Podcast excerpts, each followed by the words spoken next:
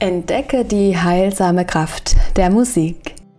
Herzlich willkommen beim Sanftmut Sound Therapy Podcast. Mein Name ist Katja Schendel, ich bin Soundtherapist in Berlin und teile hier Interviews mit wundervollen Gästen aus der Wissenschaft und Praxis. Heute zu Gast ist Professor Dr. Dr. Hans-Helmut Deckervoigt. Seit mehreren Jahrzehnten lebt er seine Berufung als Ausdruckstherapeut, Musiktherapeut, Hypnosetherapeut, Supervisor, Schriftsteller und Publizist. Als Pionier im Bereich der Musiktherapie ist er Mitbegründer des Instituts für Musiktherapie der Hochschule für Musik und Theater in Hamburg und war langjährig dessen Direktor. Heute lehrt der mehrfache Ehrendoktor unter anderem der Medizin als Gastprofessor in St. Petersburg. In dieser Folge teilt er, was ihn vor knapp 40 Jahren persönlich motiviert hat, den Weg als Mitgründer im Aufbau des Instituts für Musiktherapie der Hochschule für Musik und Theater in Hamburg zu gehen und was seine Erkenntnisse aus dieser Zeit waren. Du erfährst, was intermediale Musiktherapie ist und welche Vielfalt an Möglichkeiten in der Medien- und Ausdruckstherapie liegen. Außerdem sprechen wir über die Kraft der Hypnose und musiktherapeutischer Tiefenentspannung und wie sie auf das Streben nach Gesundheit, Fülle und innerer Klarheit einwirken. Wir reden über Visionen für die Entwicklung der Musiktherapie und von seiner Faszination für das Schreiben im literarischen Bereich. Viel Freude mit der Episode. Ja, herzlich willkommen. Ähm, ich freue mich heute wieder ein neues Podcast-Interview zu teilen. Zu Gast ist Professor Dr. Dr. Hans Helmut Deckervogt. Er ist Ausdruckstherapeut, Musiktherapeut, Hypnosetherapeut, Supervisor, Schriftsteller und Publizist. Außerdem Mitbegründer des Instituts für Musiktherapie der Hochschule für Musik und Theater in Hamburg. Auch Wissenschaftler, aber wie er selbst auch beschreibt, was alle Berufe miteinander eint, ist der gleiche Partner, mit dem gleichen Partner zusammenzuarbeiten, und zwar dem Menschen, was ich sehr, sehr schön finde. Und ja, für mich persönlich hatte auch eine große Bedeutung. Auf ihn aufmerksam geworden bin ich durch das von ihm herausgegebene Lexikon für Musiktherapie an der Unibibliothek in Berlin. Und ich erinnere mich noch heute an das ähm, Gefühl vor einigen Jahren, als ich es wie eine Wilde durchgeblättert habe. äh, ja, eine ganz neue Welt für mich hier entdeckt habe, die Welt der Musiktherapie. Es waren Momente der Glückseligkeit, die bleiben. Und heute wurde es auch nach zehn Jahren einmal renoviert. Darum freue ich mich sehr, heute ja, Sie persönlich kennenzulernen. Herzlich willkommen, Herr Deckervogt. Schön, dass Sie da sind. Danke Ihnen für diese freundliche, willkommene kleine Rede. Also zu dem Lexikon, mit dem Sie angefangen haben. Ich habe natürlich noch nie mehr Leserinnen oder Leser vorgestellt, die darin wild herumblättern, aber finde das Bild sehr schön vor dem Hintergrund, dass es anziehend ist und noch mehr anzieht und noch mehr anzieht und mhm. noch schneller vorankommen. Also das ist immer eine fünf Jahre lange Arbeit, so ein Lexikon. Und ich habe es mit dem Kollegen in Hamburg, Herrn Weimann, herausgegeben. Gegründet haben wir es schon vor 1900, Moment, vor über 20 Jahren zum achten Weltkongress für Musiktherapie in Hamburg damals. Und dann wurde es einfach jetzt wieder aufgelegt und zu unserer aller Freude auch in verschiedene Sprachen übersetzt. Und da rühren Sie jetzt mit dem Lexikon ein äh, Phänomen an. Wir sind ja durch die Jahrzehnte Drittes Reich und Folgen ziemlich weit abgeschlagen gewesen aus der Psychotherapieforschung und aus dem ganzen Herumdenken um äh, Hilfsmöglichkeiten für die und die und die und die Klientel und haben dann im Grunde etwas mit weißem Neid, also einem gönnenden Neid, keinem schwarzen Neid, wie Dostoevsky sagt, auf die Länder geguckt, in denen Musiktherapie und künstlerische Therapien so viel weiter fortgeschritten waren. Und dann das erstaunen, dass wir in den letzten 40 Jahren eigentlich eine ganze Menge an Tempo vorgelegt haben in der Entwicklung von unseren musiktherapeutischen Praxisfeldern, von Forschungsfeldern, von Studiengängen. Und so wie ich das jetzt aufzähle, dieses Tempo von Institutionsgründungen, von Forschung, von immer wieder Kreisen um die verschiedenen Patientenklientel herum, das passt sehr gut zu ihrem wilden Herumblättern im Lexikon. Da war was Wildes drin in den letzten Jahrzehnten. Ja, dann hake ich da direkt auch mal ein. Also wie gesagt, ein wunderschönes Werk, eins von vielen ihrer Werke, äh, in dem sie auch Menschen miteinander verbinden, was ich wunderbar finde, ähm, wie sie auch auf ihrer Seite schreiben, dass sie es auch gerne mögen, Brücken zu schlagen. Und ich finde, das machen sie genau mit diesem Werk hier, Menschen verbinden, gegenseitig inspirieren und ähm, ja, voneinander lernen. Das ist ganz, ganz toll. Ähm, was fasziniert Sie persönlich im Allgemeinen an der Musiktherapie, mit der Sie sich ja seit Jahren, Jahrzehnten intensiv befassen? Ich habe so den Eindruck gehabt aus unserer Korrespondenz, dass ich mal was ganz Unorthodoxes an den Anfang äh, stelle. Ist das okay? Ja. Ich habe zum Beweis, ich habe für diese Frage zwei Seiten durchformuliert. Mhm. Und heute Nacht habe ich diese zwei Seiten ad acta gelegt, wie so oft, und habe heute Morgen was ganz anderes gemacht. Ich bin an den Bücherschrank gegangen und habe mir einmal Buchtitel über Musiktherapie aufgeschrieben und verbinde meine Hoffnung damit, dass die Titel die Verschiedenartigkeit von musiktherapeutischer Wirkung auf den Menschen fast besser sagen, als wenn ich mit einer Vogelperspektive anfange und sage, wie ich das Riesenfeld dieser kleinen Wissenschaft und dieser vielen, vielen kleinen Praxisstellen in fast 800 Kliniken so sehe. Also, ich nenne Ihnen jetzt Bücher und mache immer eine kleine Pause, wie dieser Titel wird. Ein Buchtitel. Diese Musik versteht mich. Die Musik ist meine Geliebte. Das sind zwei Arbeiten von Bernd Oberhoff. Da bewegt sich was. Das war die Entwicklung von Musiktherapie für Koma-Patienten, die mit ganz vorsichtigen, schmalen musikalischen Reizen stimuliert wurden und dann diese erste Formulierung später berichteten, dass sie dieses Empfinden entwickelten, da bewegt sich was. Oder das berührt mich tief.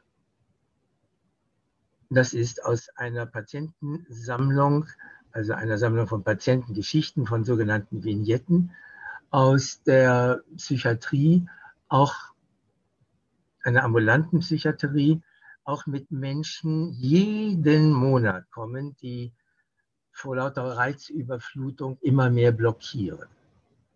Sowohl verbal als auch dann innerlich mit ihren Gefühlen sich blockiert fühlen.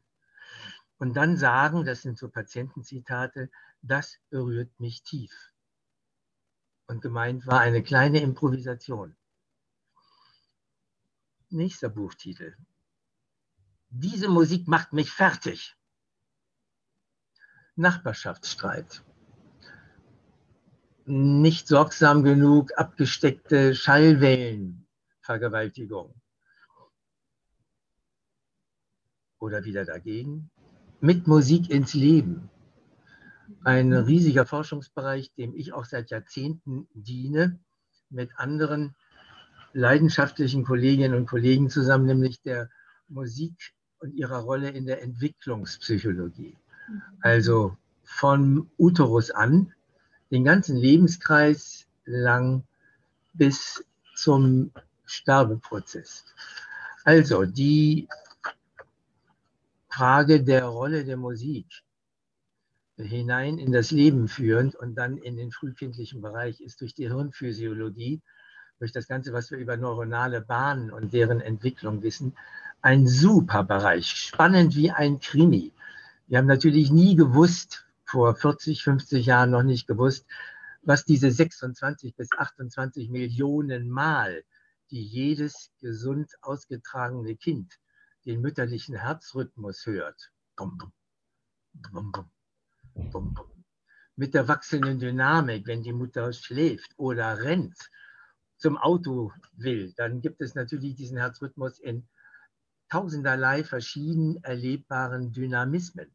Mhm. Oder die Sensation als Fetus, was die Stimme der Mutter, wenn sie hörbar wird, über die Atmung hinaus, wie da das Kind im Mutterleib reagiert. Also lebendiger geht es gar nicht. Oft genug sind wir Erwachsene später blockierter als so ein Fetus, was die Mutterstimme für ein Signal gibt.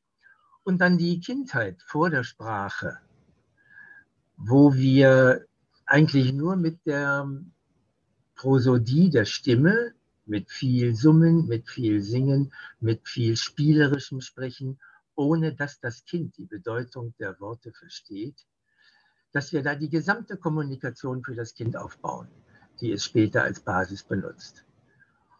Also Musik als Sprachmittel, als Sprechressource, längst bevor die Sprache beginnt. Das kennen Sie alle.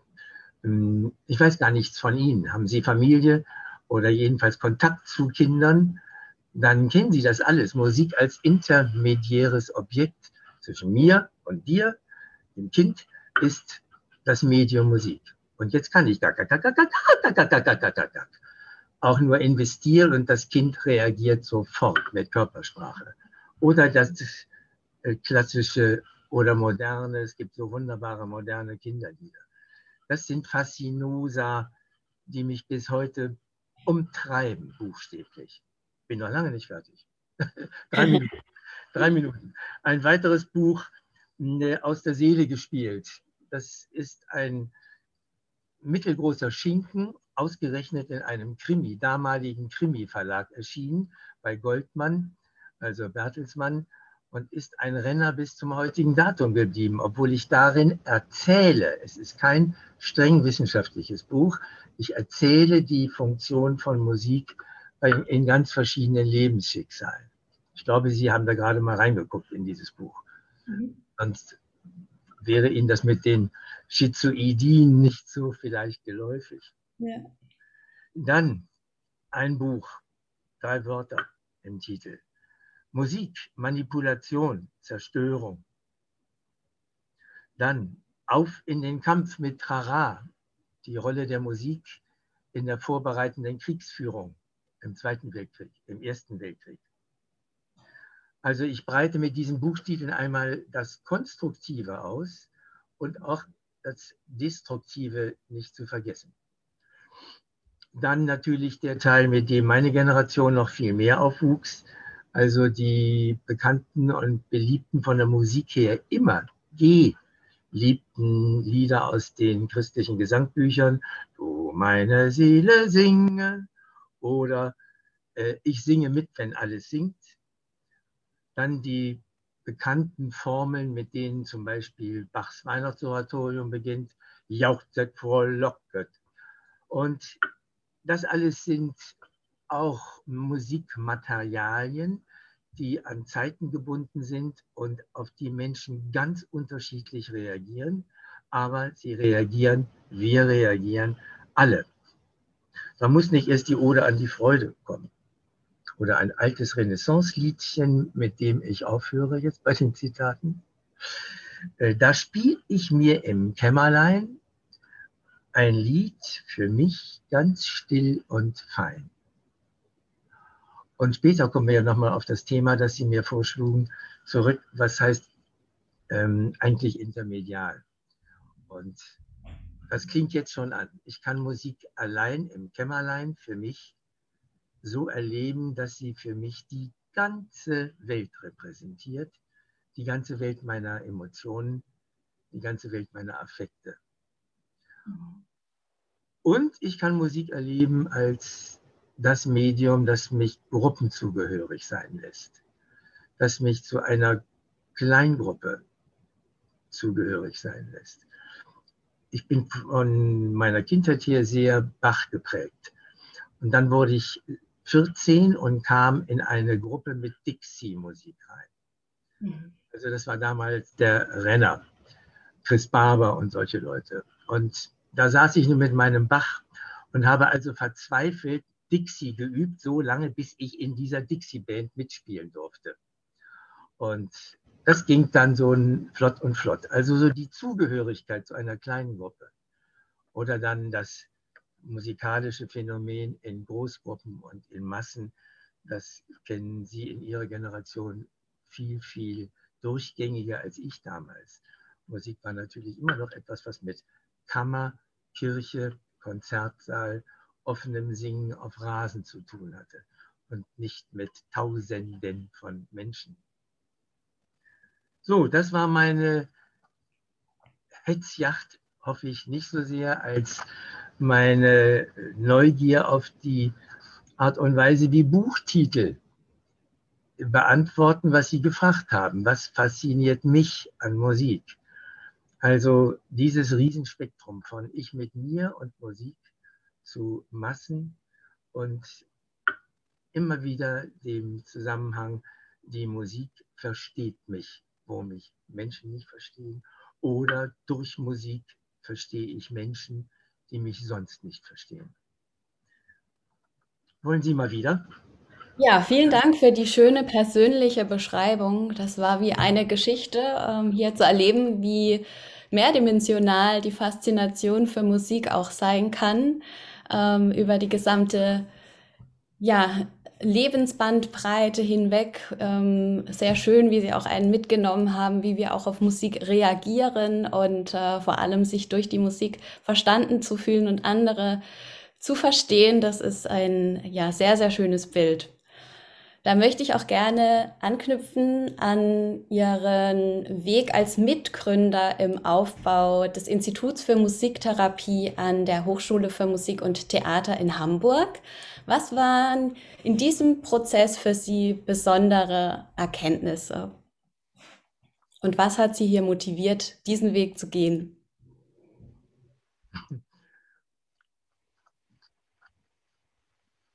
Also ich versuche aus meinem äh, Lächeln mal rauszukommen.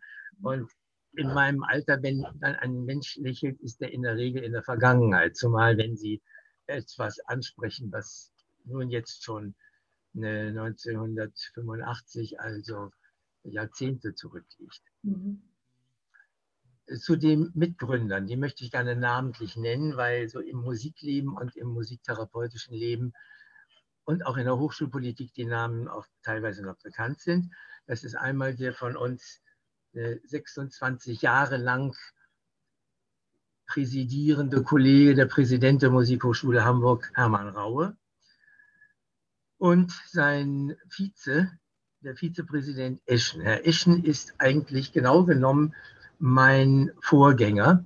Und zwar war er der Leiter der ersten Fachrichtung Musiktherapie, also eine kleine äh, Gruppe von zunächst Sonderpädagogik-Studierenden, die eine Zusatzausbildung an der Musikhochschule in Musiktherapie absolvierten und deren Leiter dieser Studiengruppe war Herr Eschen, bevor er dann äh, Vizepräsident wurde. Und mit diesen beiden Namen habe ich auch die beiden genannt, die von der Hochschulpolitik her das Gefäß vorbereiten halfen. Übrigens hat der Eschen, Professor Eschen, eine hinreißende Selbstbezeichnung gefunden, finde ich nach wie vor. Er bezeichnete sich, nachdem er nach Kirchenmusikstudium und einem Jahr Musiktherapiestudium in London hier nach Hamburg berufen wurde, in ein professoriertes Beamtenverhältnis, als der erste Beamte der Bundesrepublik Deutschland für Improvisation. Und Improvisation war natürlich auch das Medium, mit dem er hauptsächlich arbeitete, so wie auch etliche andere Kolleginnen. Sie haben mal mit Professor Frezzeghi ein Gespräch gehabt, auch ein großer Improvisationskünstler. Und Herr Eschen war nun eben der erste im Beamtenverhältnis stehende Improvisationsfachmann. Und ich fand die Kombination ausgerechnet Beamter für Improvisation so schön, weil es eine Art Kontrastwirkung gibt. Bei Beamter denkt man an das ziemliche Gegenteil. Obwohl ich finde, dass gerade in Pandemiezeiten sich eine ganze Reihe von Beamten hoch improvisationsfähig zeigen. Ja, das ist also die formale Seite. 1985 war das Jahr, in dem ich dann hauptamtlich in meine erste Professur nach Hamburg kam. Und davor, Frau Schendel, war ich vier Jahre an der Medizinischen Hochschule in Hannover in der Sozialpsychiatrie mit äh, Musiktherapie und den Folgen meiner ersten Bücher. Davor war ich Fachhochschullehrer in Düsseldorf an einer Fachhochschule für Sozialwesen. Ich zähle die mal auf. Da ging es um Musik auf dem Abenteuerspielplatz am Rhein. Noch mit äh, einem Nachbarprojekt von Maurizio Kage, also Umweltinstrumente basteln mit den Jugendlichen. Das waren Jugendliche aus sozialen Brennpunkten. Und zu dem Zeitpunkt als Fachhochschuldozent haben wir ganz vornehm geklungen. Ich sage immer, wie sowas hieß. Das hieß nicht Musiktherapie oder Musikpädagogik. Das hieß Medienpädagogik, Querstrich, auditive Kommunikation. Oder die Kunstpädagogen hießen Medienpädagogik, visuelle Kommunikation. Wir waren also mit der Institution in einer blühenden Profilneurose, weil die Fachhochschulen gerade eben erst gegründet worden waren und wir natürlich möglichst wissenschaftlich klingen wollten. Das war also der eine Seitenbereich, wo wir uns profilierten in Wissenschaftssprache und der andere Bereich war der der Projekte. Eben Abenteuerspielplatz, dann Musik in der Psychiatrie, dann äh, Musik in der Kinder- und Jugendlichenarbeit, in Diskotheken. Wir haben zwei Diskotheken gegründet. Also Sie kriegen mit von Musiktherapie vom Wort her war da noch wenig. Und zu dem Zeitpunkt gab es auch noch keinen einzigen Studiengang für Musiktherapie in äh, Deutschland und in der Schweiz, sehr wohl in Wien. Das war der einzige für uns auch Leuchtbild vorhandene Bereich in der Wiener Schule. So, und ich versuche mich zu erinnern in der Reihenfolge rückwärts. Sie fragten nach Motivation. In der Sozialpädagogik gab es natürlich auch eine Vorstufe. Da war ich zwei Jahre lang mit viel zu frühen Jahren mit 24 äh, Leiter einer Musikschule, hat dann dort eine spezielle Liebe entwickelt zu der Früherziehung mit vier bis sechsjährigen. Und da bekam ich die Frage, ob ich bitteschön auch behinderte oder verhaltensauffällige Menschen, Kinder, vier bis sechsjährige, aufnehmen würde. Und daraufhin habe ich dann neben dem offiziellen Früherziehungsprogramm ein zweites Programm etabliert. Und das ging dann immer noch ohne das Wort Musiktherapie in die Arbeit rein mit dem Fokus auf die einzelnen kindlichen Persönlichkeiten, mit methodischen besonderen Schritten der musikalischen Heranführung, die den Kindern entsprachen.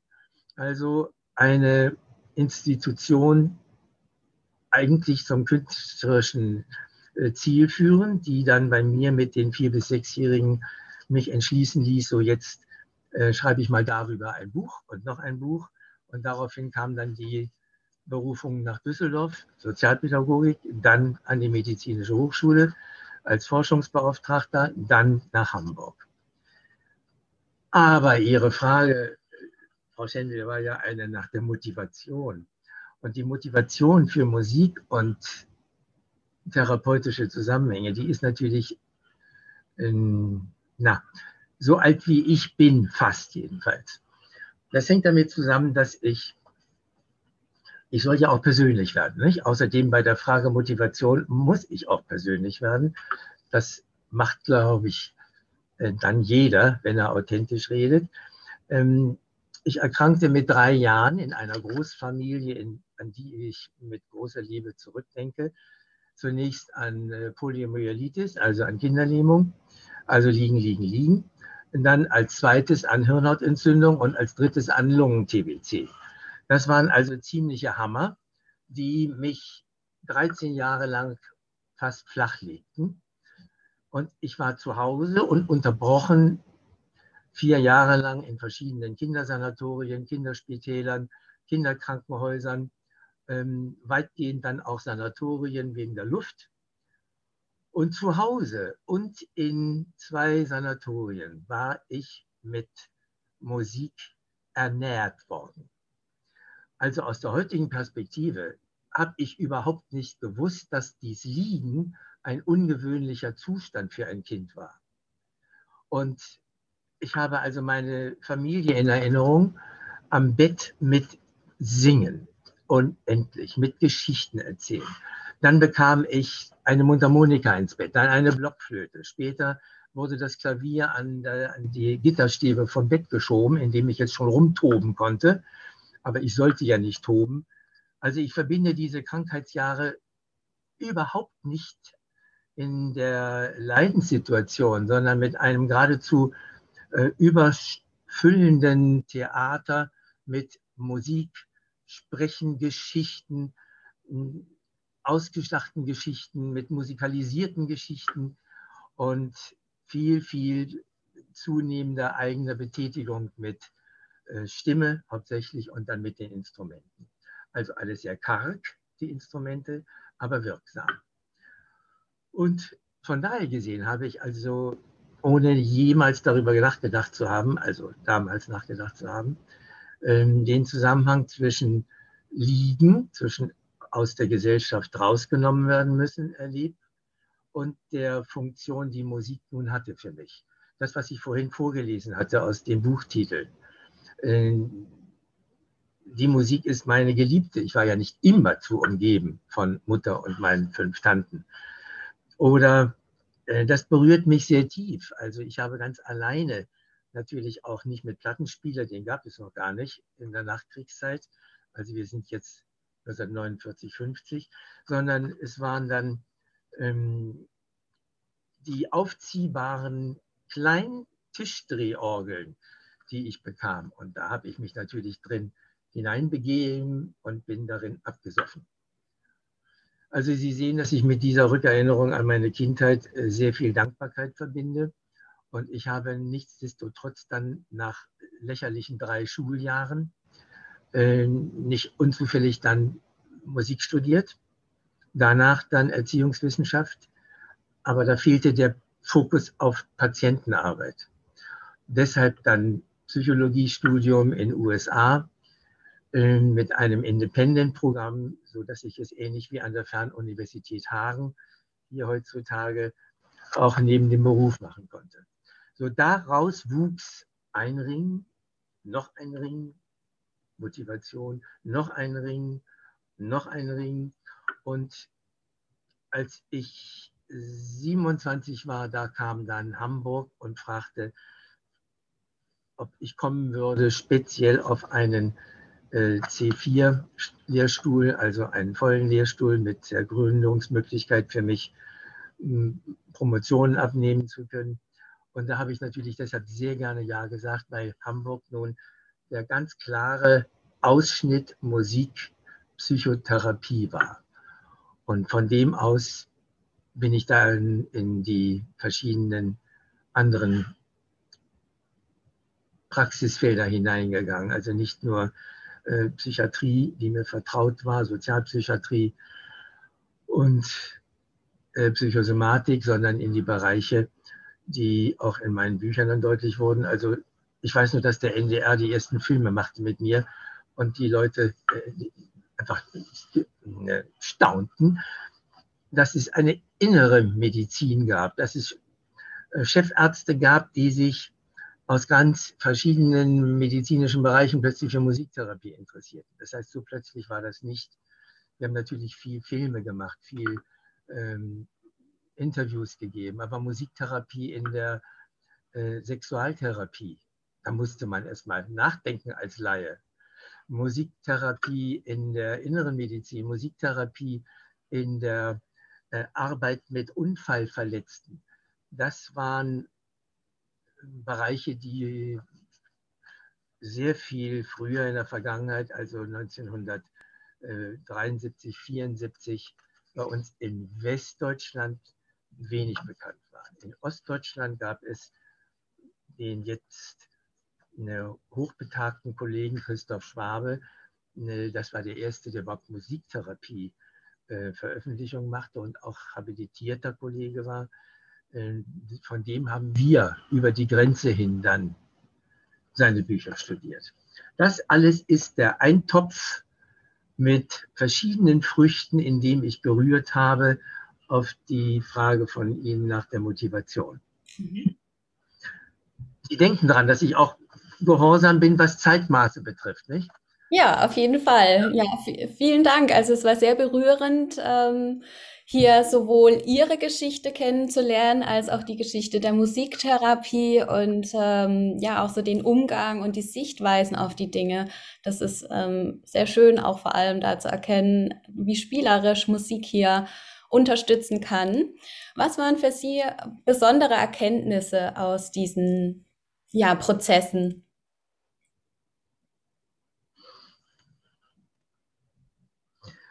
Die, kommen wir wieder zurück, die Fassungslosigkeit mancher Patienten, wie ihr emotionaler Haushalt sich wieder wecken ließ, mhm. wie die durch musikalische Improvisation, wie sie durch das Hören ihrer von ihnen beliebten und geliebten Musik zu Erkenntnissen über ihre Persönlichkeitsstruktur kamen. Also wir wissen heute viel mehr über die Wirkung und für die über die Funktion von Rhythmus auf die Strukturfähigkeit der Persönlichkeit. Ja, dazu hat Prezeggi eine wichtige Doktorarbeit geschrieben in Hamburg über diese Zusammenhänge und Vorstufen davon gab es auch. Also Rhythmus wird mit der Strukturierungskraft des Menschen verbunden. Da habe ich Menschen erlebt, die aus dem Chaos ihrer Erkrankung kamen und mit Hilfe von Rhythmusgestaltung wieder in eine Gleis, nicht Einbahnstraße gerieten, aber in eine Fassung gerieten. Dann das Phänomen vom Klang. Das ist, ich habe mir hinter mir den Flügel, stellen Sie sich vor, ich äh, schlage jetzt einen Akkord an, dann ist das ein Zusammenklang mehrerer Frequenzen und das steht für die Psyche des Menschen für Nähe, für Zusammensein. Eine Schwingung zu einer anderen. Es gibt wohltuende Nähe und es gibt abstoßende Nähe. Mhm. Dann die Funktion, die mit dem Rhythmus von Anfang an verbunden ist, der Dynamik. Also dieses Ersterbende in der Musik oder das Vitale, Dynamische in der Musik. Das sind Dinge, die in Patientenpersönlichkeiten zu ähm, blühen begannen und auf ein Tangien stießen, also Tangere berühren. Sie ließen sich von den Erfahrungen in der Musik berühren und das waren Berührungen, die ich aus meiner eigenen Kindheit und Jugend und aus meiner Zeit als Musiker kannte. Diese Berührungen weitergeben zu können, einfach weitergeben zu können in einer speziellen Form von Therapie, nämlich in den äh, Institutionen, die bekannt sind dafür, das ist für mich eigentlich eine der größten Beglückungen. Mhm.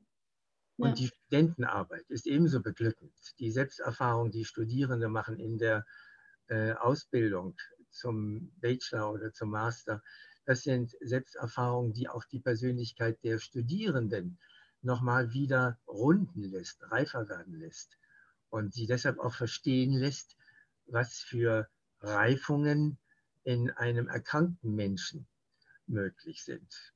Und dann das Faszinierende, dass eben angefangen von Säuglingen, von Schreibabys über den ja sehr, sehr gut behandelbaren Autismus von Kindern und Jugendlichen und Erwachsenen bis hin in die Schmerztherapie bei Operationen und, und, und.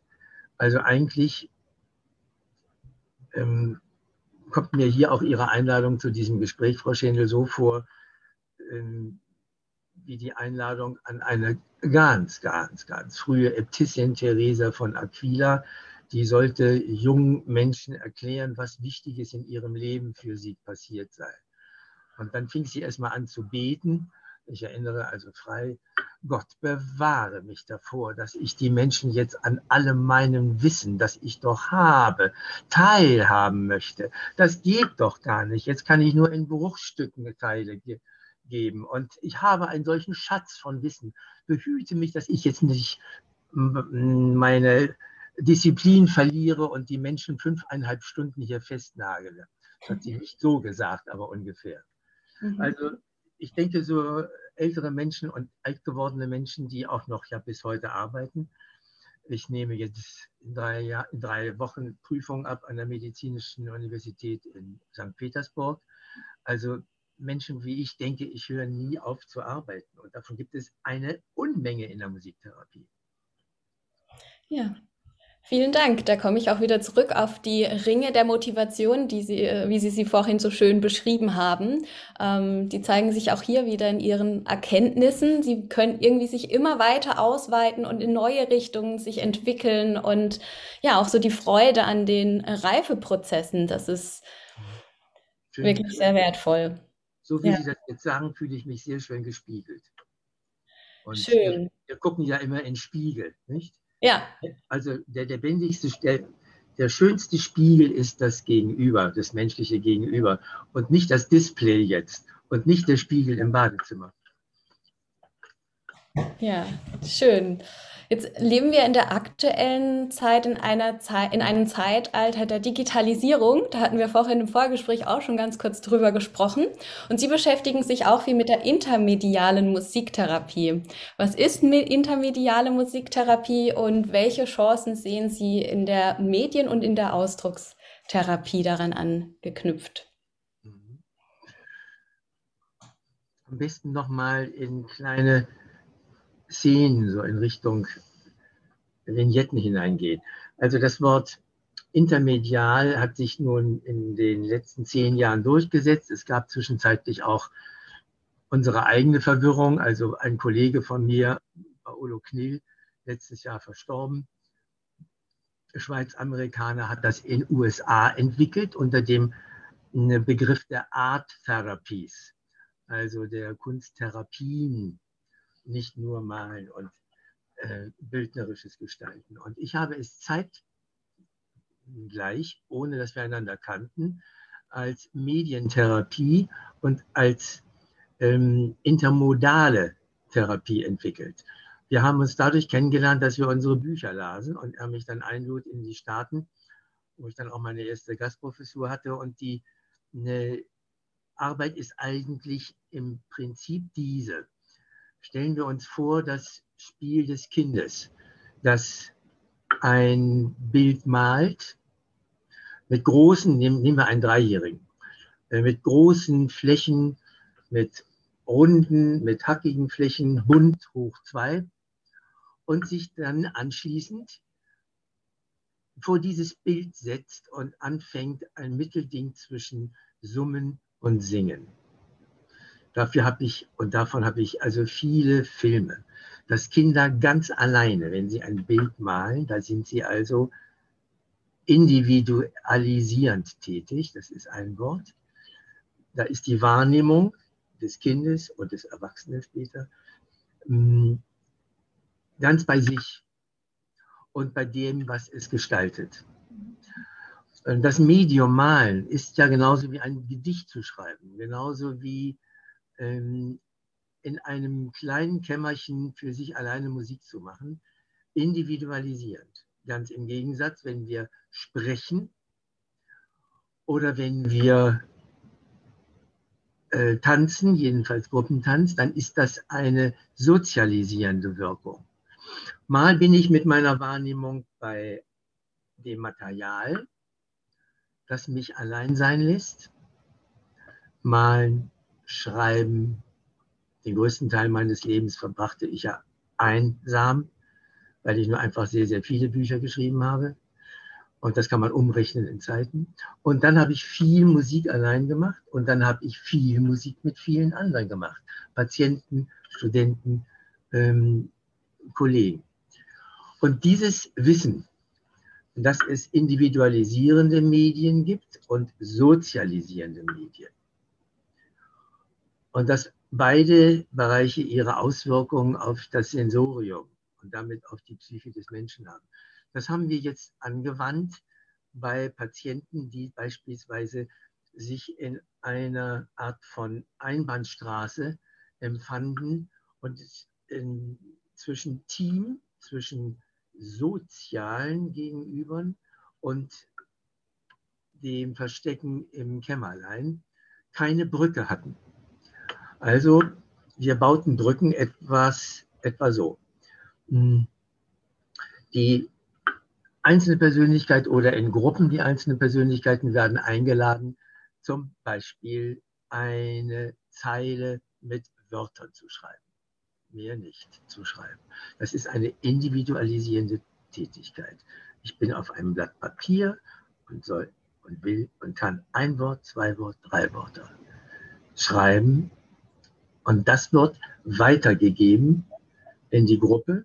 Und aus der Gruppe heraus wird zu diesen Wörtern etwas hinzugefügt oder eine musikalische Improvisation gespielt.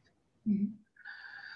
Andere wieder malen und dann zu wird eine Improvisation gespielt. Das heißt, das Wichtigste ist dabei der Übergang. Das Inter heißt zwischen, aus dem Lateinischen. Zwischen den Medien, Malen und Musik, ist der Übergang, also der Interbereich, der intermediale Bereich, der Bereich, in dem der Mensch, der gestaltet, sich ganz von selbst verändert. In jedem Fall. Oder er blockiert. Aber wenn er vom Bild hinübergeht in die Musik oder von der Musik hinübergeht in das Sprechen, ist die Veränderung in dem Übergang begriffen. Vielleicht kann man das sogar hören über Ihr Mikrofon. Ich habe jetzt hier eine schlichte Klangschale. Und dann ist die Einladung zum Beispiel die, diese Klangschale, wenn Sie sie wiederhören, dann mit einer Bewegung zu begleiten.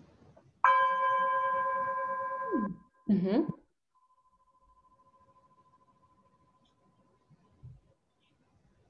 Für mich ist die Klangschale immer noch zu hören. Das ist jetzt für Sie und die Hörer dann schwierig. So, jetzt kommt die Klangschale wieder und die Aufgabe ist, zu diesem Ausschwingvorgang eine Bewegung in den Raum zu gestalten. Mhm. Und wieder jemand anders oder derselbe geht mit dieser Bewegung rüber auf eine Malfläche. Ich hoffe, dass es deutlich ist. Ein Ton oder eine komplexe Musik, die wir vom Band hören. Dann dazu eine Bewegung entwickeln. Ist eine Wechselübergangsgestaltung von einem Medium zum anderen. Und auf diese Übergänge kommt es genauso an wie auf die Gestaltung von dem, woher ich komme, der eine Ton, und wohin ich gegangen bin, die Bewegung, und wohin ich gehen will, das Bild. Mhm. Also wir haben hinreißende Erinnerungen mit wir meine ich jetzt die Ausdruckstherapeuten, die also, also immer um Ausdrucksvermögen und Eindrucksvermögen beim Patienten und übrigens auch bei uns selbst kümmern. Meine Güte, gibt es viele Therapeutinnen und Therapeuten, die außerhalb der Therapie ziemlich blockiert wirken. Mhm. In der Therapie Virtuosen sind in der Hilfestellung für Patienten. Ähm, also die Erinnerungen sind die, dass Paolo Knell ähm, zunächst in den USA mit seinen Patienten spazieren ging. Es durfte nicht geredet werden. Und das haben wir später mit Patienten gemacht, in der Psychiatrie, in Hannover, in den beiden Lehrkrankenhäusern meines Instituts, unseres Instituts. Bitte bringt von eurem Spaziergang ein kleines Stückchen Natur mit. Wandert eine Viertelstunde am Waldrand, auf dem Feld, im Wald, am Strand, bringt einen Gegenstand mit, so dass ihr ihn noch tragen könnt, bitte. Und kommt damit in den Hörsaal oder in den Therapieraum zurück. So dann wurde aus den stumm gesammelten Gegenständen ebenfalls stumm, ohne zu reden, ein gemeinsames Objekt gebildet. ein Gegenstand, der nächste legt sich daneben, der dritte wird da drüber gelegt und so entsteht eine richtige Skulptur. Ich hoffe, das Bild ist deutlich. Mhm. Und jetzt sitzen die Menschen vor dieser Skulptur und finden Wörter, schreiben die Wörter auf, geben dieser Skulptur ein Thema.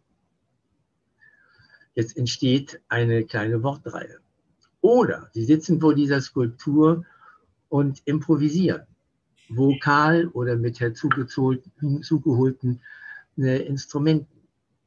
Das ist wieder ein Übergang, ein intermedialer Schritt vom Gestalten hier, individualisiert, zum mhm. kollektiven Gestalten. So, und das sind die Schritte, die einfach sehr, sehr wichtig sind, wenn wir daran denken, dass wir nicht alle Patienten mit Musik beglücken können.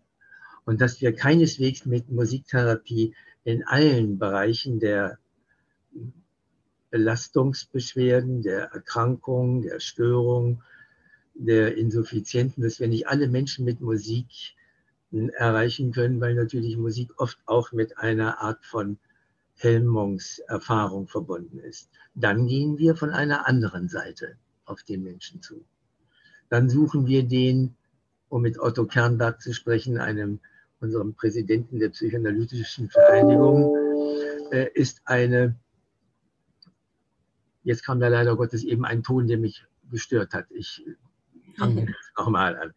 Äh, Otto, Otto Kernberg, der Präsident der ähm, psychoanalytischen Vereinigung, der hatte die Channels to the Patient mhm. immer wieder in das Zentrum seiner Arbeit gesteckt. Die Kanäle, die zur Patientenpersönlichkeit führen. Die Kanäle, durch die der Patient sich öffnet. Dafür sind diese intermedialen Schritte in der Musiktherapie sehr wichtig und wunderschön. Mhm. Ob wir sie an den Anfang stellen, die Musik, oder an den Schluss oder an Anfang, Schluss und Ende, das ist ganz der Entwicklung des Gestaltungsprozesses mit dem Patienten überlassen. Ja. Ich, ich, merke, wie froh ich bin, dass ich doch mehr als drei Wörter zur Verfügung habe, dass Sie ja Fragen haben, die ich am liebsten beantworten würde mit äh, Film, mit mhm. Filmausschnitten, mit äh, oder mit einer Session. Aber es muss eben auch mit den Wörtern gehen und ich merke, ich erzähle immer noch gerne auf Ihre Frage hin.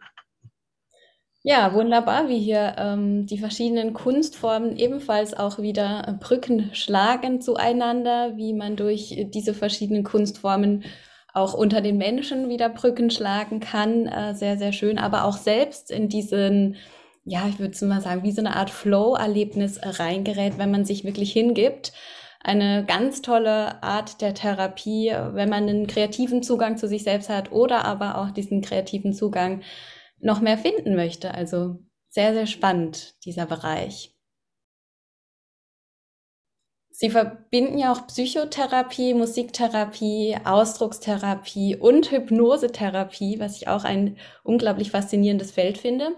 Was ist da Ihre Intention hinter diesen Ansätzen und wie passen diese verschiedenen Arten zusammen? Meine Patienten und in der Ausbildung meine Studenten, die ja auf diese Patientenwelten dann auch zugehen mhm. wollen. Hm, also das ging nicht um nur Neigung alleine, sondern es ging um mein äh, Verstehen. Wir können gut anschließen an die Channels to the Patient, dass ich merkte, es geht nicht weiter im therapeutischen Prozess, im annähernden Verstehen.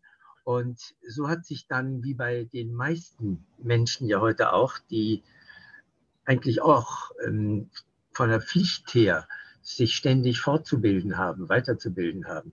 Wir kriegen ja unsere Zertifizierung auch nur, indem wir, egal in welchem hohen Alter wir sind, nur durch den Nachweis ständiger Fortbildung. Mhm. Äh, so bin ich dann zunächst zu der Hypnosetherapie gekommen, weil äh, für mich Musik in unzähligen Situationen mit Patienten und außerhalb von klinischem Arbeiten ohnehin den Menschen in eine erste Trance-Stufe versetzen kann. Das haben ganz sicher Sie erlebt, ohne darüber nachzudenken oder vielleicht auch nachzudenken. Also Musik kann, wenn sie ergreift, dafür gibt es übrigens eine körperliche Reaktion um festzustellen, diese Musik hat den Menschen wirklich ergriffen. Hm, das ist die originelle Bezeichnung der Pilarenerektion.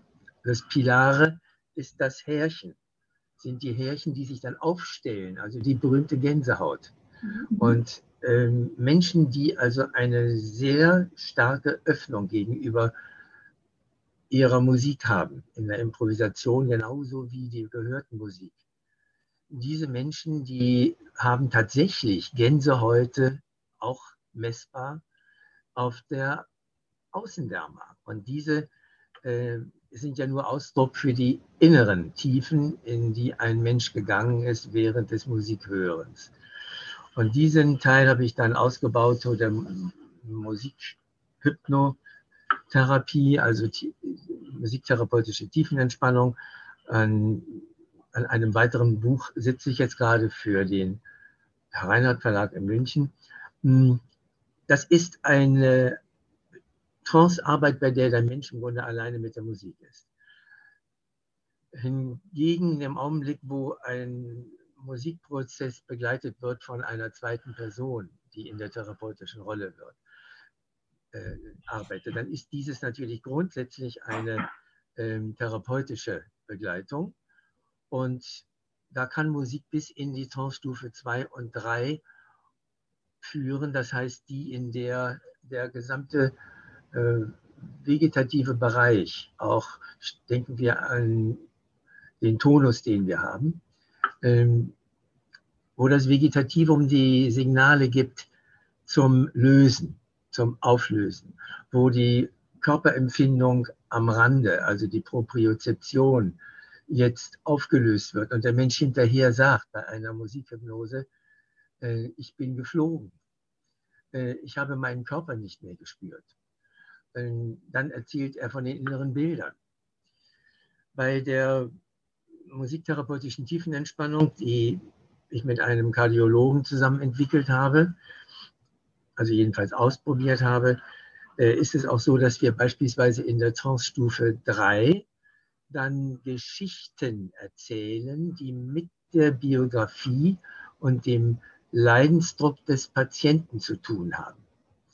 Also ist da jemand ohne einen stärkeren Lebensmut, der sich eigentlich ein Leben bisher versteckte, der äh, sich wenig zutraut, der eine Dominanz sucht in seiner Umgebung, um sich an der zu orientieren.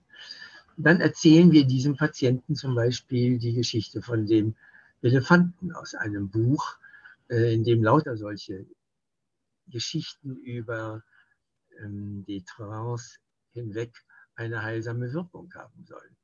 Ganz kurz, der Elefant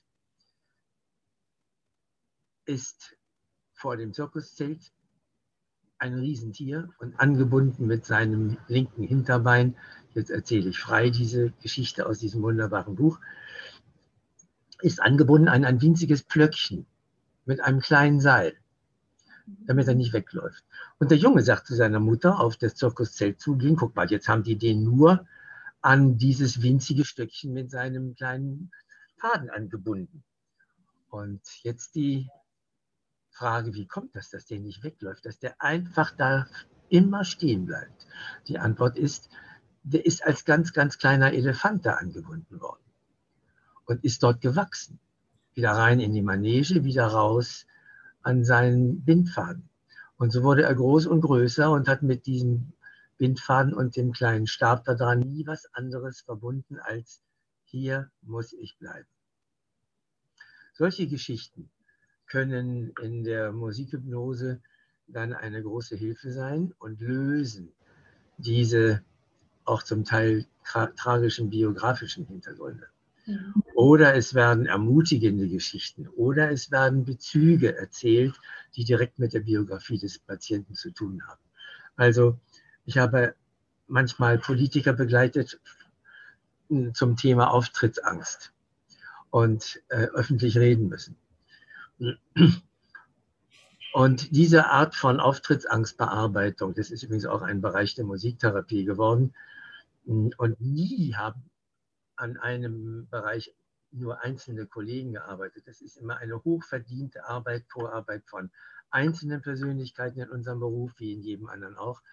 Aber dann ist es eine sehr große Weiterentwicklung auch durch Kollegen in den Praxisfeldern geworden.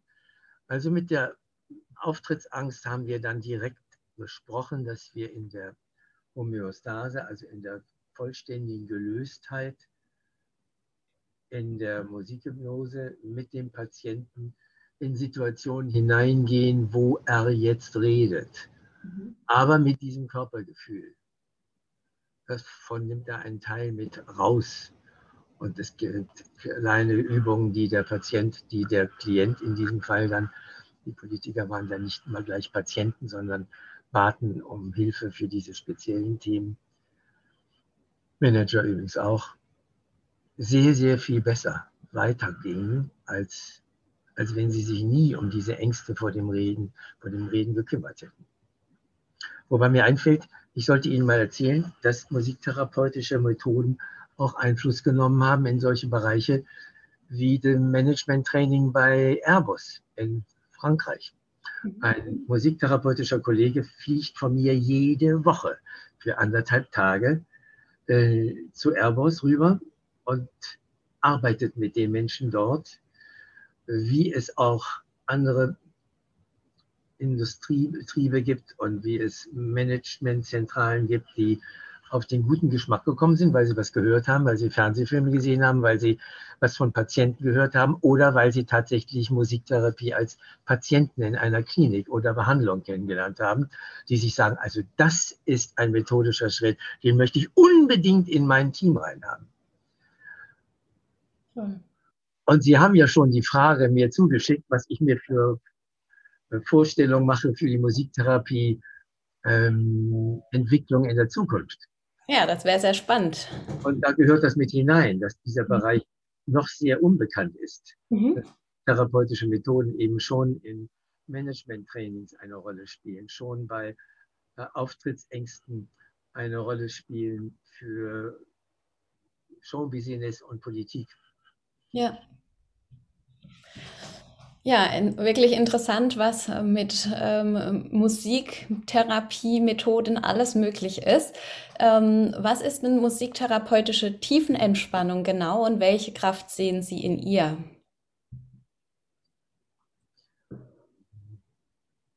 Ich muss einmal nach anderen Worten suchen, Frau Schendel, weil ich eben einen Teil davon äh, skizziert habe. Also mhm.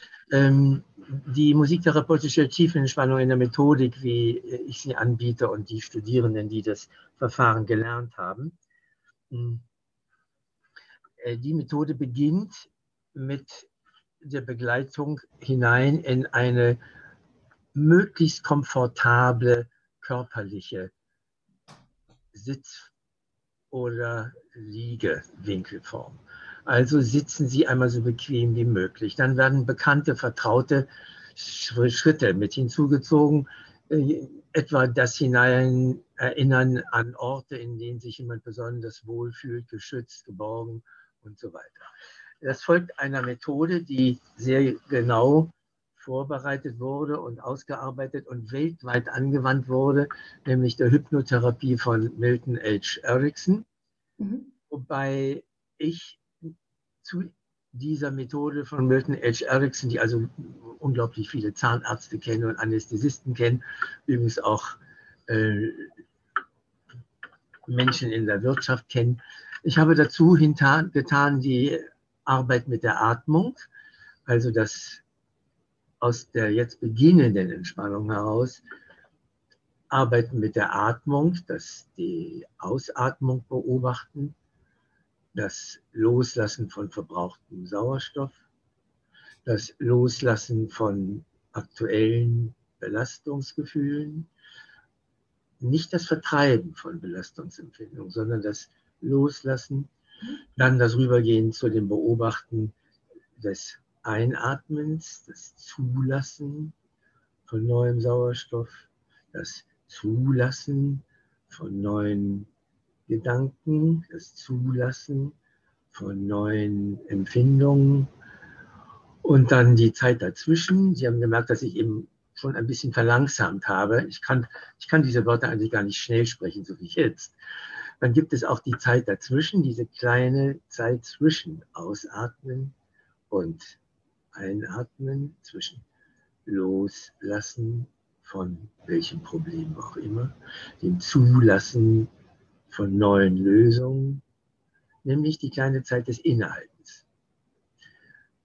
Im hypnotischen Zustand ist diese Zeit des Innehaltens, das wissen, alle Atemtherapeuten, ausgesprochen lang. Die kann länger werden als jedes Ausatmen und jeder Ausschwingvorgang.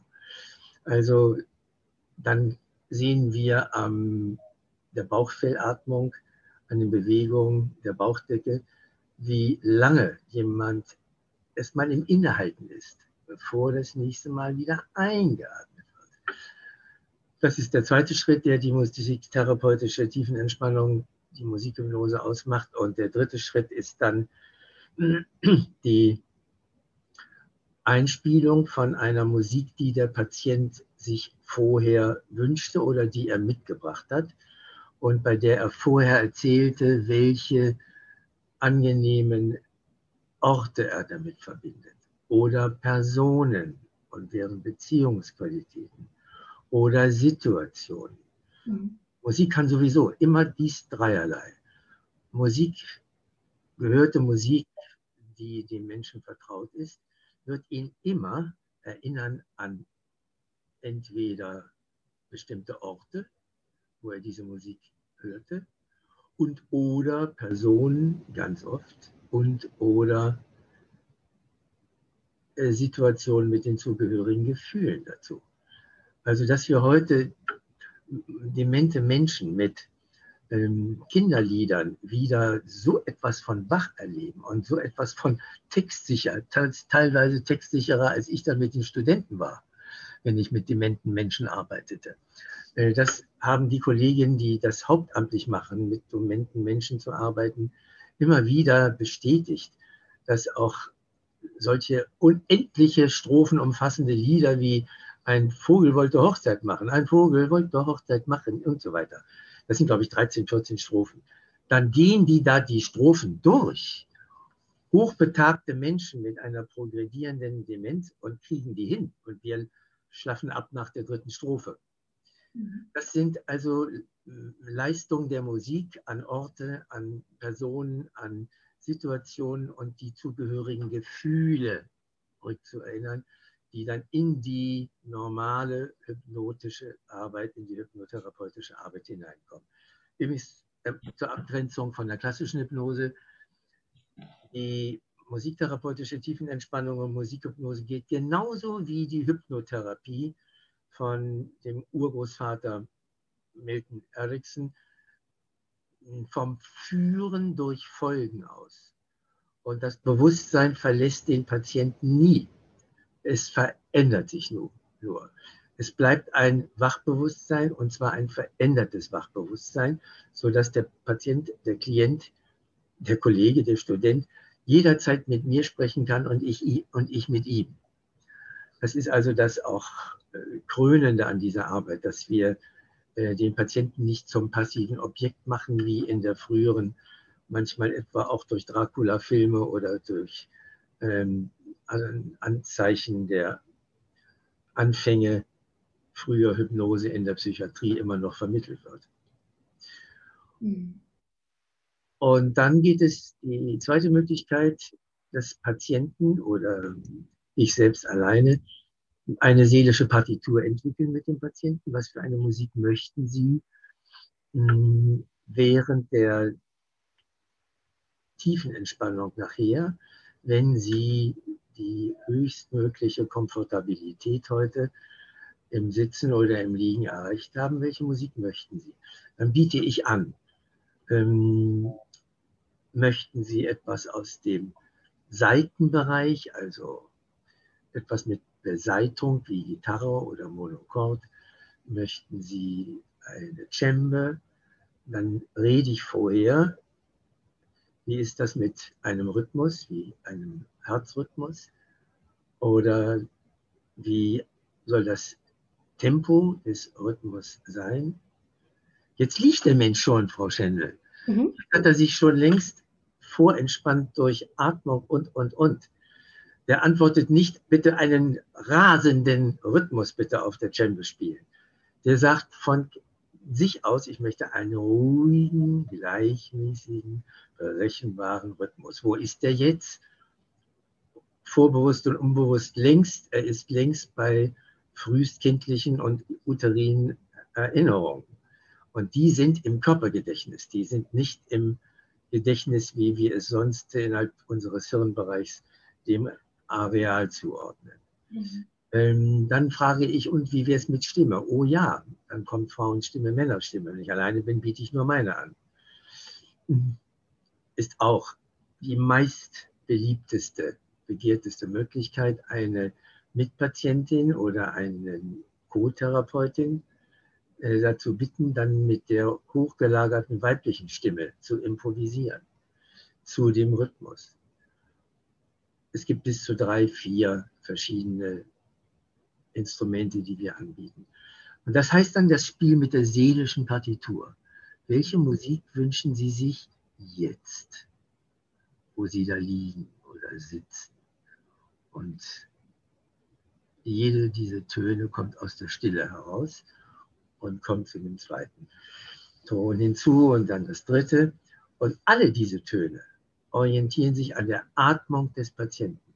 Das ist also eine gar nicht so ganz einfache Aufgabe für die Therapeutinnen und Therapeuten, aber sie ist eine wunderschöne Aufgabe. Und es gibt sehr, sehr viele Empfindungen von dem Patienten nahe sein können, was der dann auch bestätigt, indem, bestätigt, indem man dann während seiner Ausatmung dann die Töne hineinspielt. Und erst später kommen die Töne etwas selbstständiger. Und das Ganze geht dann den gleichen Rückweg wieder. Der Patient bekommt nicht wie im autogenen Training, einem wunderbaren methodischen Bereich, aber es ist ein Anweisungsbereich, jetzt der rechte Arm, jetzt der linke Arm.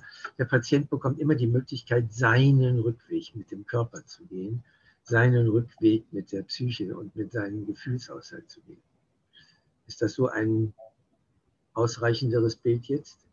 Auf jeden Fall. Also ich fühle mich jetzt schon äh, voll und ganz entspannt, schon durchs Zuhören, durch die Worte, durch äh, die Langsamkeit, die Stimme und auch dieses, ja, ähm, sich auf die Atmung konzentrieren und den Körper wirklich in einen tiefen, entspannten Zu Zustand zu führen, ähm, finde ich, schafft so eine wunderbare Verbindung zu sich selbst und wieder bei seinem eigenen Kern anzukommen. Mhm.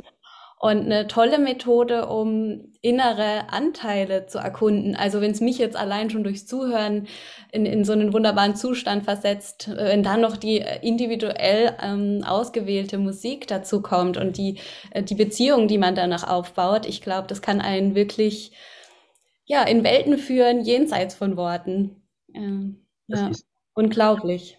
Das ist immer, also seit wir den ersten Musik Elementen begegnen, begegneten im embryonalen und im fetalen Bereich.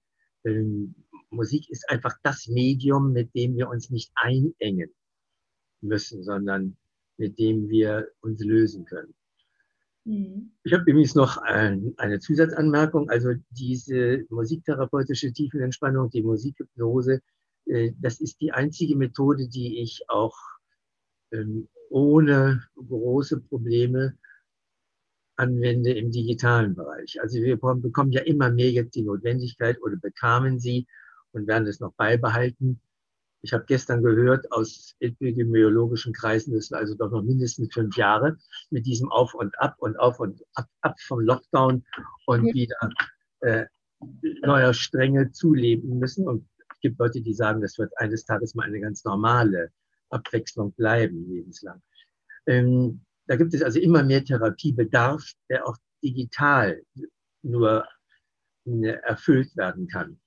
Und ich kenne immer mehr Kolleginnen und Kollegen, die auch die Verbaltherapien, also allgemeine Psychotherapie und Gesprächstherapie, verbal über digitale Medien jetzt über Zoom machen. Und mit der Musiktherapie bin ich wenn es eine Musik Gruppenmusiktherapie wäre, sage ich also nein. Dafür sehe ich viel zu wenig in eine Gruppe. äh, über die Kamera. Aber bei der musiktherapeutischen Tiefenentspannung und Musikhypnosearbeit, äh, da geht es eigentlich erstaunlich gut. Das bereitet dann der Patient, der Klient, der äh, Supervisant bei sich zu Hause vor, die Bequemlichkeit und ich gebe dann die Hilfestellung nur verbal. Mhm. Ansonsten bin ich zugehörig der Gruppe, die sagen, also wir sehnen uns zutiefst und höchst wieder nach der Präsenzsituation zurück.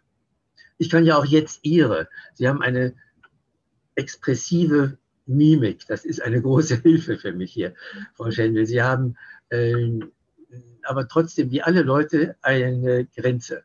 Und die sehen von mir auch nicht viel mehr als meinen Kopf und mein äh, Pullover und mein Halstuch.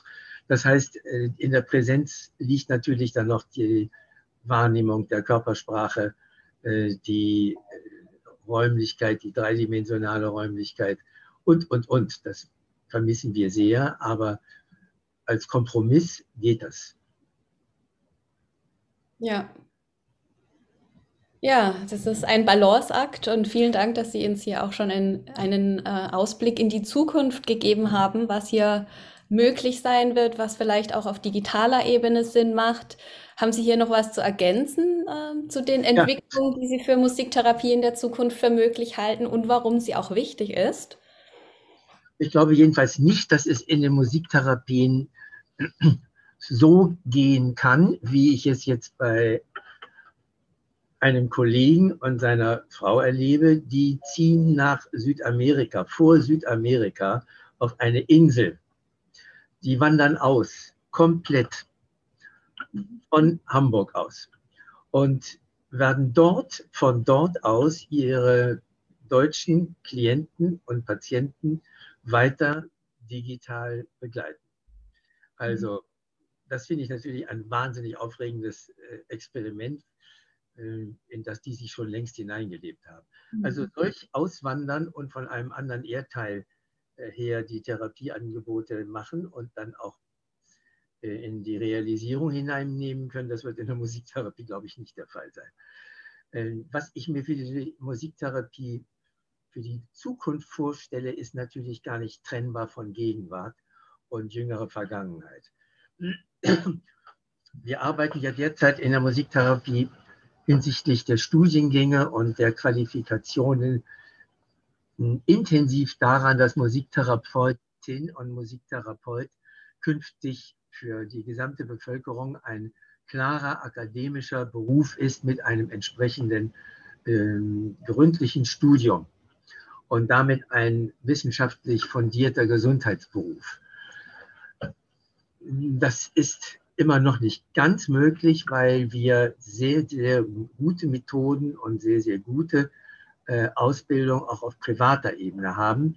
Und äh, da liegt in der Gegenwart noch viel Arbeit. Wie kann man eine Monopolisierung der akademischen Berufe hinkriegen in der Musiktherapie sowie Psychologen und Psychologinnen hier nur welche werden können, die ein Psychologiestudium hier in Deutschland abgeschlossen haben. Und wo jeder weiß, ein Diplompsychologe oder ein promovierter Psychologe ist das und das und das. Und dann ist er mit einer entsprechenden Zusatzausbildung eben psychologischer Psychotherapeut. Das ist bei den Ärzten früher und bei den Psychologinnen und Psychologen früher auch in den Anfängen genau das gleiche gewesen wie jetzt bei uns. Wir haben einen starken akademischen Bereich, wo klar ist, was, da, was hinten rauskommt, auf Deutsch gesagt, nämlich eine Diplom- oder Mastermusiktherapeutin und, und, und.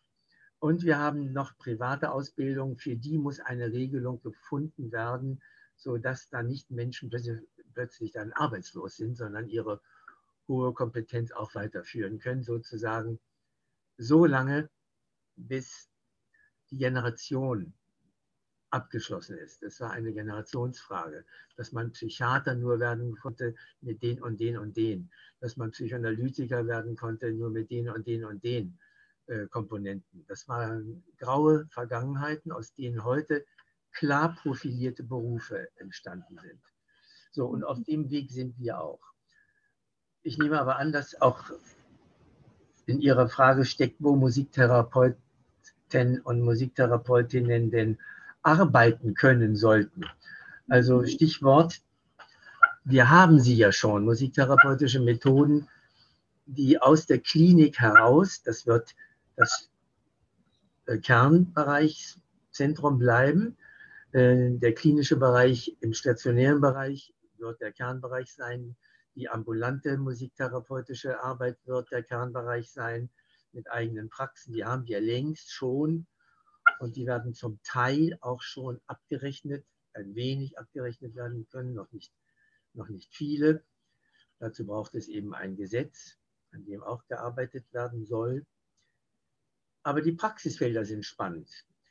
Ich hoffe und nehme an, dass die musiktherapeutischen Methoden auch weiter in Musikschulen integriert werden. So wie ich da vor ein paar hundert Jahren anfing, in die Früherziehung die Arbeit mit kindlichen Persönlichkeiten zu, einzubauen, die heute als Integrationsarbeit gelten. Nicht? Äh, so wird Musiktherapie in Musikschulen immer mehr verbreitet angeboten werden, auch als Prävention, auch als ähm, prophylaktische Atmosphäre.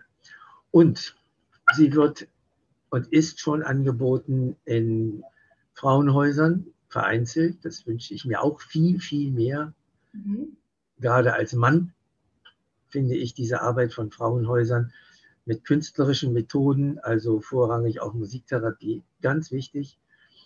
Mm, das sind wenige Frauenhäuser, die mit Musiktherapeuten arbeiten, aber immerhin einige und die nehmen zu. Hm, dann gibt es die Bereiche, die ja auch in Ihrem Podcast eine wichtige Rolle spielen, die unter dem Oberbegriff der spirituellen Erfahrung laufen. Mhm. Also ich möchte das jetzt ernst genommen wissen, wenn ich sage, wenn es Wohlfühlzentren gibt in Betrieben, also eine Stunde ausruhen in Betrieben, mit einer therapienahen Atmosphäre für Betriebsinhaber, für Großbetriebe im Handwerk, für Großbetriebe in der Verwaltung. Ähm, warum nicht? Das sind jetzt einzelne Orte, wo ich das weiß, aber warum nicht etwas systematischer rangehen? Weil das die Präventionsbereiche steigern helfen wird. Und hinter Burnout stehen ja eigentlich gleich mehrere Depressionsprofile. Also warum nicht Burnout-gefährdete Lebensbereiche schon mit therapienaher Atmosphäre, mit Räumen versehen in diesen Räumen können, auch mal eines Tages. Und für heute kann ich es nur sagen, zwei kenne ich, sonst nicht, Begleiter rein kommen und Begleiterinnen reinkommen, die therapeutische Kompetenz verfügen. Warum sollen die jetzigen therapeutischen und mh, hm, bekannten Therapiemethoden in Institutionen sein und dort, und zwar nur dort in den Institutionen bleiben? Ja. Mein, meine Güte, ich habe auf der Autobahn therapeutische Gespräche entwickeln müssen, mhm. weil plötzlich da jemand am Tisch in einen Affektdurchbruch hinein raste. Also auch ich habe auch musiktherapeutisch da gearbeitet. Ich habe Berührung benutzt, den Oberarm gestreichelt, ich habe gesummt. Also Dinge, die mit Krisenintervention natürlich auch in der Klinik verbunden werden, aber die können einem auch außen passieren. So. Dann fällt mir ein, dass die musiktherapeutischen Methoden ähm, längst auch im Volkshochschulbereich unter salutogenetischen Angeboten fallen können. Davon kenne ich auch wieder zwei. Und mit solchen Wörtern wie salutogenetische äh, Kompetenz ist ja immer gleich eine Ausweitung verstanden über den klassischen Patientenbereich hinaus. Also noch einmal, zur Ausbildung, zum Studium gehört erstmal der klinische Bereich.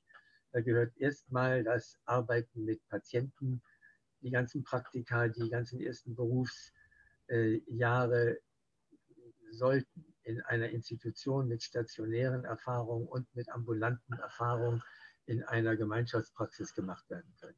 Dann aber können Praxen der Zukunft sich auch immer mehr ausweiten in das, was ich eben so zu skizzieren versuchte.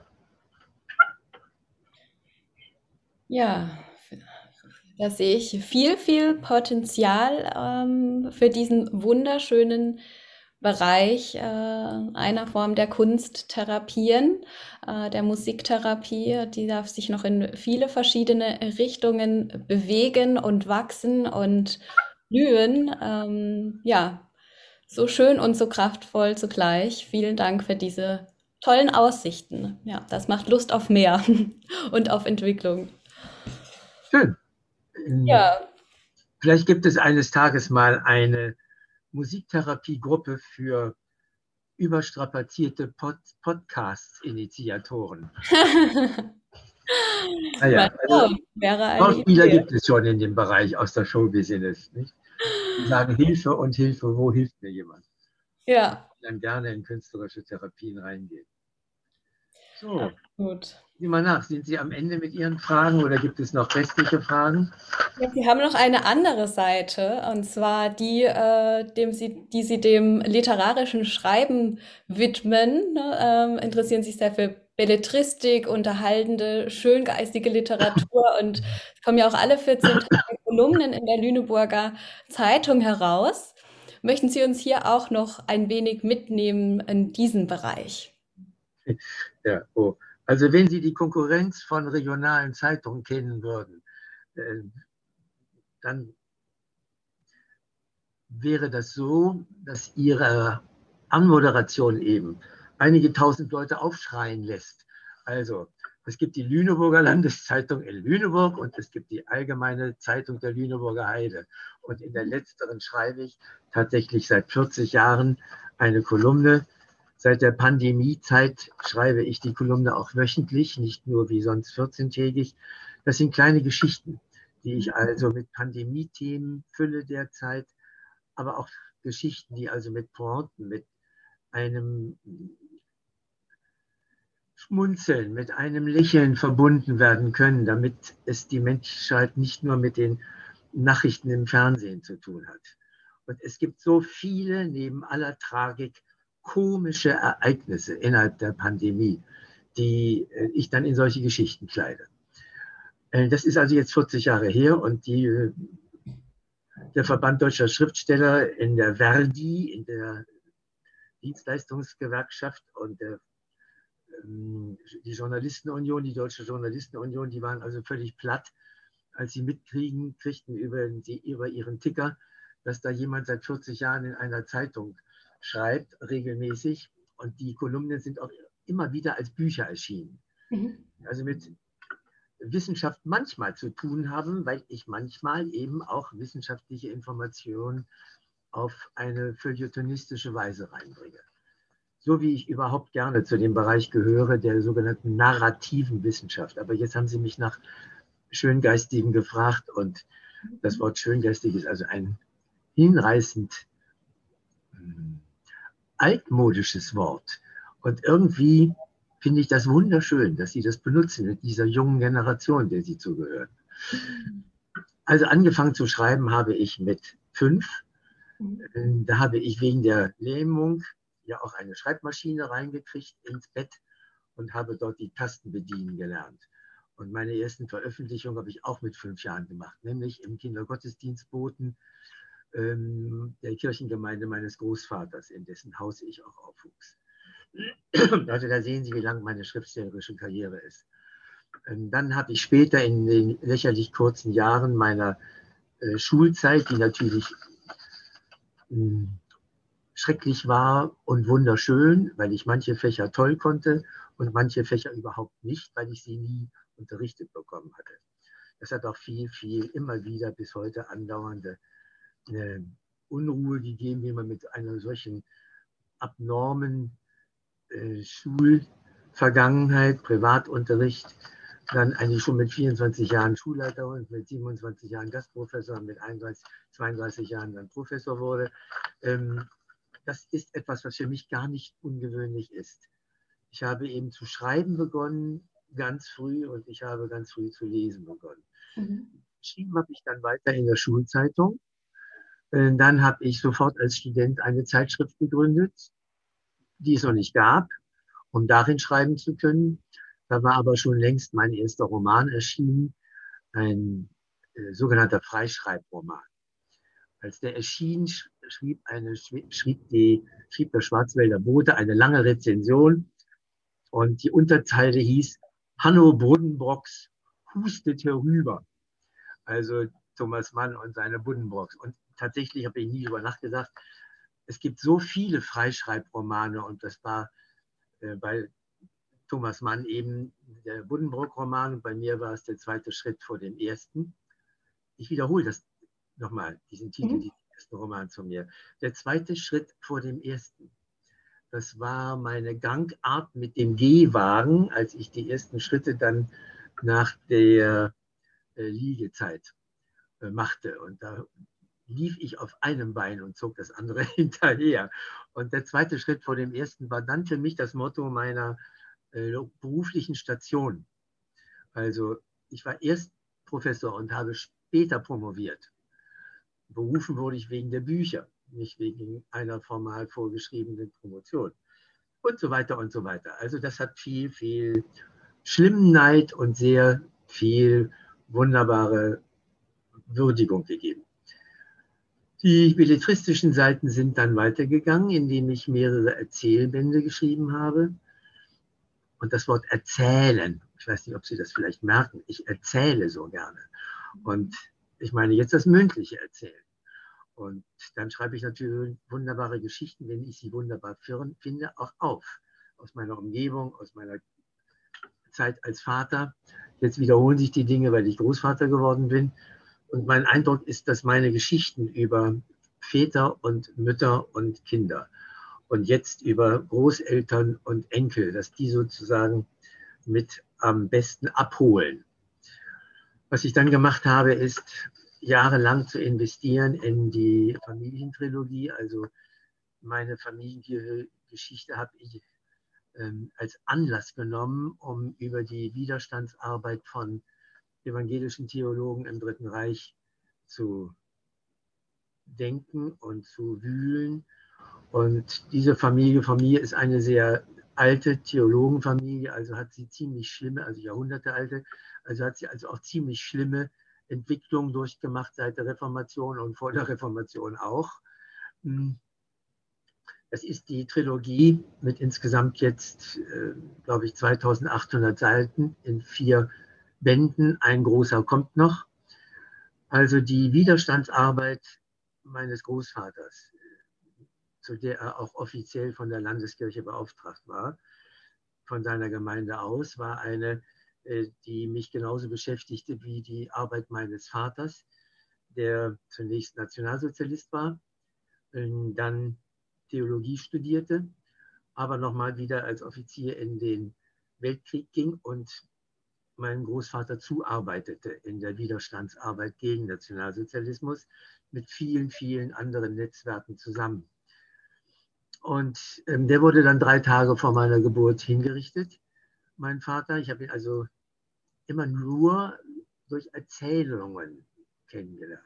Und sowas prägt ein Kind. Mhm. Sowas prägt äh, den genauen Tod, den habe ich erst viel, viel später erfahren. Aber die Erzählung von einem nicht anwesenden Vater durch viele sechs Geschwister meiner Mutter, durch meine Großeltern, deshalb bin ich aufgewachsen in dem großelterlichen Haus. Das sind natürlich Materialien, die ich nicht als Historiker verarbeitet wissen wollte, sondern mit den Möglichkeiten als Schriftsteller. Also die Hälfte meiner 86 Bücher sind es jetzt inzwischen, sind wissenschaftliche Veröffentlichungen und die andere Hälfte sind die, die ich dem Bereich Literatur zuordne. Und natürlich auch die Sammelbände von Kolumnen dazu. Mhm. Ich glaube, dass ich mit den Kolumnen, mit den Erzählbänden, Frau Schendel, auch immer etwas kompensiert habe. Mir fiel der Abschied aus meiner wenige Jahre umfassenden freischaffenden Tätigkeit als Autor nicht leicht. Da hat sich Hamburg also tatsächlich anstrengen müssen. Ich hatte eigentlich meine Bewerbung schnell wieder zurückgezogen auf die hauptamtliche Tätigkeit vom Lehrstuhl aus. Mm, und habe in einem dänischen Hafen drei Tage mit meiner Frau gearbeitet und natürlich dann auch mit Rücksicht auf meine Liebe zur Musik und zur Musiktherapie, die damals schon begonnen hatte, zu Hamburg. Ja gesagt, gerne Ja gesagt, aber auch immer etwas mit der Trauer nicht in dem Bereich alleine weitergemacht zu haben, zu dem ich eben auch sehr gefördert wurde, hingefördert wurde. Zum Beispiel Siegfried Lenz hat mir in meinen schriftstellerischen Anfängen sehr geholfen und andere Autoren auch. Aber heute bin ich natürlich glücklich, dass ich dieses Leben mit Schreiben ohne jede äh, Themenvorgabe durch Wissenschaft. Und es gibt viele Vorgaben in der Wissenschaft beim, beim wissenschaftlichen Publizieren, dass ich ohne jede Themenvorgabe schreiben durfte. Dafür war eben immer auch Zeit, beziehungsweise nahm ich sie mir. Äh, ansonsten wissen die Menschen, die mich als Autor kennen, herzlich wenig über die wissenschaftliche Arbeit. Und, und dies, obwohl ich sie in, in mehrere Länder hineinbringen durfte, weil meine Fachbücher auch fleißig übersetzt wurden in viele Sprachen. Das ist eine Beglückung. Ich bin oft meinen Bü Büchern hinterhergereist. Das ist mir mit den belletristischen Büchern nicht so gegangen. Die sind also äh, nicht gelaufen, aber das macht mir gar nichts, weil ich sie mit dem regelmäßigen Kolumnenschreiben und Erzählungsschreiben gut ausgleichen konnte. Äh, was machen Sie? Was machen Sie denn da in Hamburg? Was machen Sie denn da in St. Petersburg? Dann sage ich, ich unterrichte da Studenten. Wieso denn? Ich sage, was ist mein Beruf? Jahrzehntelang gewesen und immer noch. Ich dachte, Sie sind Schriftsteller. Das ist der eine Bereich. Und genauso geht es mir in der Wissenschaftsszene. Da kennen, glaube ich, wenn es hochkommt, zehn Kolleginnen und Kollegen von mir den einen oder anderen belletristischen Titel. Ich führe aber kein Doppelleben. Ich integriere das. Ich habe mal eine arrogante Antwort gegeben äh, in einem Interview, ähm, die ich gar nicht so arrogant meinte, aber sie kam dann leider so an. Ähm, äh, ein Spiegelredakteur interviewte mich und fragte nach dem und jenem, natürlich wegen der Musiktherapie. Das ist jetzt lange her. Und dann äh, kam er noch ganz kurz auf die Literatur. Was sind Sie denn nun, wie fühlen Sie sich denn nun eigentlich? Fühlen Sie sich in der Schublade Literatur zu Hause oder fühlen Sie sich mehr in der Schublade Wissenschaft und Musiktherapie zu Hause? Und dann habe ich gesagt, äh, ich fühle mich in keiner Schublade zu Hause. Ich fühle mich in dem Schrank mit den Schubladen zu Hause. Und daraufhin war dann der Titel, der Mann ist ein Schrank. Äh, das ist nur auch wieder blöd, weil ich eigentlich ein etwas ähm, ja, unschrankhafter Mann so, also jetzt haben Sie noch ein paar Äußerungen zu der Literatur und ich sitze jetzt nach dem Lexikon der Musiktherapie noch einmal an einem Fachbuch über die musiktherapeutische Tiefenentspannung und Musikhypnose und an dem letzten Teil der Romantrilogie. Und da geht es dann von 1945 bis in die Gegenwart. Die ganze Entwicklung zur Musikpsychotherapie hin auf der fachlichen Seite, da kommt dann auch viel, viel Biografisches rein. Mhm. Dennoch bleibt die Familie um mich herum, in der ich aufgewachsen bin, und es bleiben die Wissenschaften um mich herum, in die ich hineinwachsen durfte. Man spürt einfach, dass hier ganz viel Herzblut reinfließt und dass sie sich auch dem literarischen äh, Bereich sehr verbunden fühlen und aus echter Erfahrung einfach auch schreiben, was, glaube ich, genau das ist, was dem Leser wirklich etwas auch mitgeht, gibt, ihn ermuntert, Mut gibt, ähm, berührt, bewegt. Ja, ganz, ganz toll. Ja, und ich kann Geschichten erzählen in der Therapie. Das ist das wunderbare Zusammenbringen. Wirklich wahr. Ja, zum Abschluss des Podcasts stelle ich in der Regel eine Überraschungsfrage. Darf ich Ihnen die auch stellen? Oh ja, ich bin neugierig. Ich liebe okay. Überraschungsfragen. Schön. Dann stellen Sie sich einmal vor, Sie sind an einem wunderschönen Ort an dem sie noch nie zuvor waren. Und sie schauen sich hier einmal um, nehmen die Farben wahr, die Formen, die Bewegung.